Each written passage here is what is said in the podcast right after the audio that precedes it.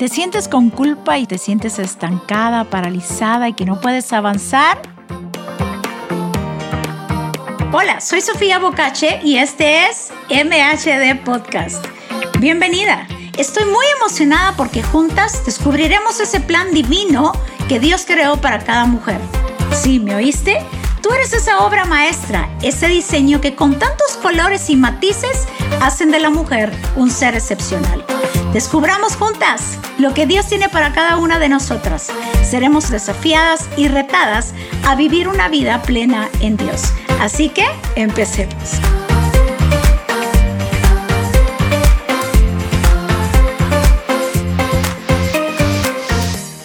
Prepárate porque hoy estaremos hablando de cuán amadas somos por Dios y cuánto Dios nos sigue amando a pesar de nuestras faltas. Hoy vamos a estar hablando acerca de una mujer, una mujer que era de un lugar llamado Samaria. Sabes, era un lugar donde para nada transitaban los judíos porque no se llevaban entre sí con los samaritanos. Y aparece en escena una mujer que su vida estaba a punto de dar un giro inesperado, no por ninguna circunstancia, sino por el amor de alguien que estaba esperándola, por alguien que sin ella saberlo tenía agendado una cita con ella. Sabes, creo que Dios ese es el tiempo donde Dios tiene una agenda o tiene más bien una cita agendada para hablarte, a pesar de nuestros errores, nuestros defectos, nuestras debilidades lo que podamos estar sintiendo, Dios siempre va a tener este amor fresco para podernos abrazar, levantarnos y realmente introducirnos a nuestra nueva temporada. Sabes, Jesús anhelaba un tiempo a solas con la mujer samaritana y se encontraba en un pozo, no en cualquier pozo, era el pozo de Jacob. Y el pozo de Jacob implicaba un lugar de amores. Sabes que todos llegamos en algún momento a ese pozo de Jacob, donde vamos a tener amores con Jesús, donde vamos a saber quiénes somos, donde vamos a saber que a pesar de nuestros errores, Dios nos sigue amando, somos amadas por Él. Jesús se encontró con la samaritana al igual que Jesús se va a encontrar contigo. Porque difícilmente la mujer que conoce el amor de Dios se desespera por el amor de un hombre. Así que deja que el amor de Dios te sacie, te llene y te lleve a ir un poco más profundo con Él. Hay algo bien curioso porque Jesús le hace la pregunta a sus discípulos y les dice, ¿quién dicen los hombres que soy yo? Unos contestaron, bueno, Juan el Bautista, otros Elías, otros Jeremías. Y ustedes les pregunta, ¿quién dicen que soy yo? Y se levanta Pedro y dice, tú eres el Cristo. ¿Sabes? ¿Quieres tener una verdadera identidad? Cuando tú te acercas a Dios, Él se va a revelar a ti, vas a poder conocer quién es Dios. Pero no solo eso, vas a poder conocer quién tú eres. Por eso es que Jesús dice que le respondió y le dijo a Pedro, bienaventurado eres, Simón, hijo de Jonás, porque no te lo reveló carne ni sangre, sino mi Padre que está en los cielos. Si tú sigues leyendo, Jesús le empezó a decir quién era Pedro. Mas yo te digo, Simón, tú eres Pedro, una roca cada vez que tú te acerques a Dios, Él se va a revelar a ti. Porque este es el tiempo donde Dios quiere que tú y yo tengamos esta revelación, esta revelación de quiénes somos. Porque no basta con escuchar las opiniones de alguien más que nos dicen o nos quieran decir quiénes somos, sino lo que necesitamos es la revelación de Jesús, la revelación de quiénes somos para Él. Que a pesar de lo que podamos estar viviendo, a pesar de lo que hemos vivido, Dios nos ama con amor eterno. Creo que este es el tiempo donde necesitamos recibir el amor de Dios y, y, realmente aceptar que a pesar de todo lo que hemos fallado, Dios nunca cambia, ¿sabes? Dios no cambia, dice Malaquías, Dios sigue siendo el mismo de ayer, hoy y por los siglos. Así que te invito a que recibas el amor de Dios en Hebreos nos enseña, Hebreos 4:16, acerquémonos pues confiadamente al trono de la gracia para alcanzar misericordia y hallar gracia para el oportuno socorro. Te hago la pregunta, ¿te acercas confiadamente al trono de la gracia? ¿Te acercas tal y como eres, con esa transparencia? delante de Dios con todos tus errores, con todo lo que has vivido? ¿O nos acercamos a Dios queriendo aparentar, con apariencia? Si algo Dios está buscando es una transparencia y no una apariencia. Hay una oración que siempre me ha llamado la atención, ¿sabes? Es la oración de una mujer llamada Rebeca. Y Rebeca fue tan honesta con Dios que le dijo lo siguiente en Génesis 25, 21. Dice que cuando Rebeca quedó embarazada, dice que los dos niños luchaban entre sí. Entonces ella le hace la siguiente pregunta, le consultó a Dios y le dice, ¿por qué me pasa esto? Hay otra versión que dice, si todo está bien, ¿por qué estoy así? Porque dentro de ella había un conflicto, había una agitación interna, llevaba a dos naciones en su vientre.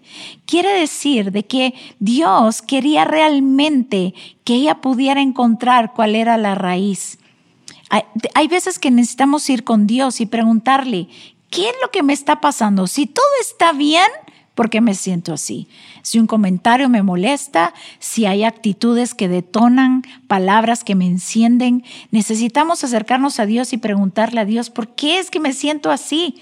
Porque muchas veces no entendemos y Dios siempre va a ir a la raíz. Sabes, muchas veces estamos con todas estas emociones en nuestra vida y toda emoción necesita una verdad. Si yo me siento sola, me debo de preguntar, eh, ¿de verdad estoy sola? ¿O solamente esto es lo que siento? Toda emoción necesita una verdad. Si algo necesitamos es reconocer de que Dios siempre estará allí con nosotros. Yo me recuerdo que en una oportunidad yo estaba orando y estaba en un momento difícil de mi vida y me encontraba como desesperada. Y yo le dije, Dios, yo necesito tu presencia, necesito que me hables. Y el Espíritu Santo habló muy fuerte a mi espíritu y me dijo, ¿qué te hace pensar que yo no estoy aquí? ¿Qué te hace pensar que, que yo te he abandonado? Pues lo mismo te pregunto a ti, ¿qué te hace pensar que Dios no está contigo? ¿Qué te hace pensar que Dios no ve tu dolor, tus lágrimas? ¿Qué te hace pensar que Dios te ha abandonado? Sabes, Dios está interesado en todo lo que nos ocurre por dentro. Si hay algo que está molestándonos internamente, vamos, acércate a Dios y pregúntale por qué. Porque Dios no tratará mis síntomas, Él irá a la raíz. Dios está buscando a esta gente que realmente viva no con apariencia, sino con esencia. Por eso una mujer que conoce su valor, su identidad en Dios, va a poder seguir avanzando. Y, y a veces tenemos esta mentalidad que no somos amadas por Dios por los procesos que vivimos. Pero eso es una mentira, eso es un engaño. Claro, hay procesos difíciles, hay momentos de dolor, hay momentos donde sufrimos y derramamos lágrimas, pero eso no significa que Dios no nos ame. Eso significa que en medio de lo que estamos viviendo podemos ver a Dios de una manera que nunca antes lo habíamos visto. ¿Cómo poder conocer un Dios sanador si nunca hemos estado enfermos? ¿Cómo poder conocer a un Dios proveedor si nunca hemos estado en una crisis financiera? Así que si algo necesitamos es saber y entender que somos amadas por Dios a pesar de nuestros errores, de las malas decisiones que hemos cometido o hemos tomado, de los malos pasos que hemos dado. Sabes, el amor de Dios nunca cambia. Me gusta mucho este ejemplo. Es como una madre cuando toma a su bebé. ¿Sabes? Ama a ese bebé a pesar que ese bebé no habla, a pesar que ese bebé pues a lo mejor no responde siendo responsable o siendo o dando sus dones a mostrar, esa mamá ama a ese bebé. Y a pesar que ese bebé pueda manchar sus pañales, esa mamá no dice, bueno, ya no te quiero porque ahora está... No, no, no. Esa mamá sigue amando a su bebé. Y hay muchas veces donde nosotros realmente cometemos errores y parecemos como esos bebés, pero Dios nos sigue amando a pesar de esos errores. Así que hay una historia que de verdad me impresiona porque revela el amor de Dios hacia esas mujeres. Y se trata de, de mujeres que dice que pasado el día de reposo, al amanecer del primer día de la semana, dice que vinieron al sepulcro eh, los evangelios hablan diferentes, a lo mejor Juan habla de una, eh, pero dice María Magdalena y la otra María.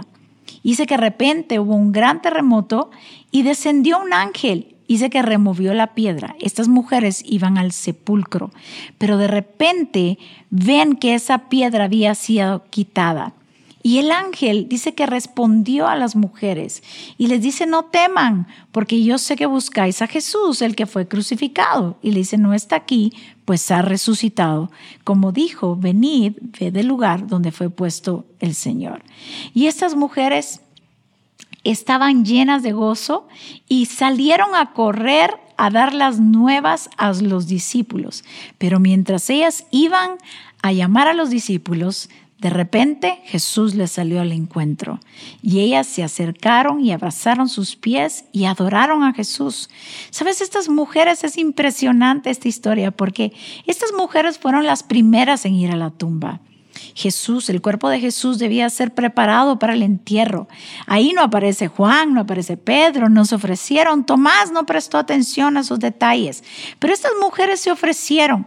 Déjame imaginar lo que pasaba en el camino en las mentes de estas mujeres. Había duda en su corazón, había temor, a lo mejor ellas habían o estaban a mitad del camino y a lo mejor se estaban desesperando. ¿Qué hubiese pasado si estas mujeres se rinden?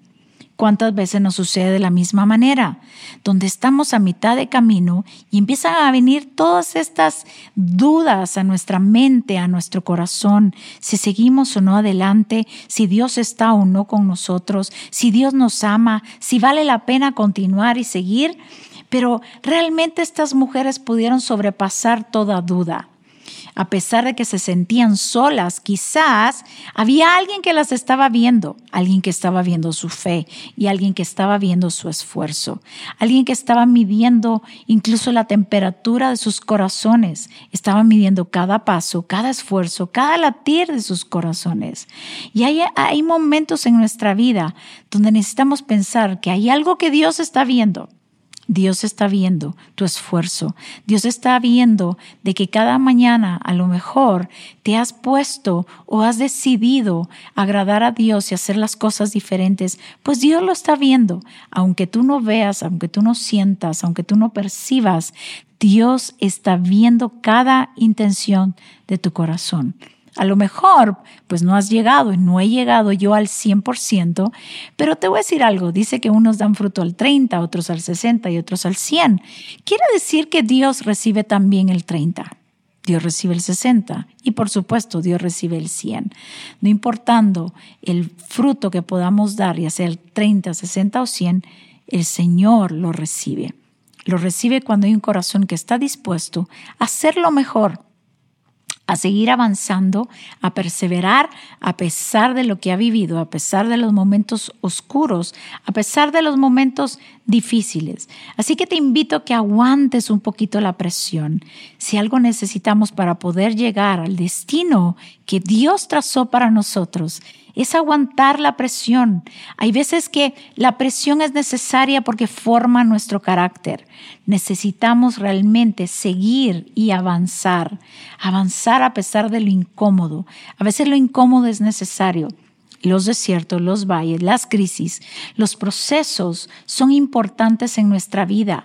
Por eso es que necesitamos avanzar. Hay veces que el dolor es inevitable, pero el sufrimiento es opcional.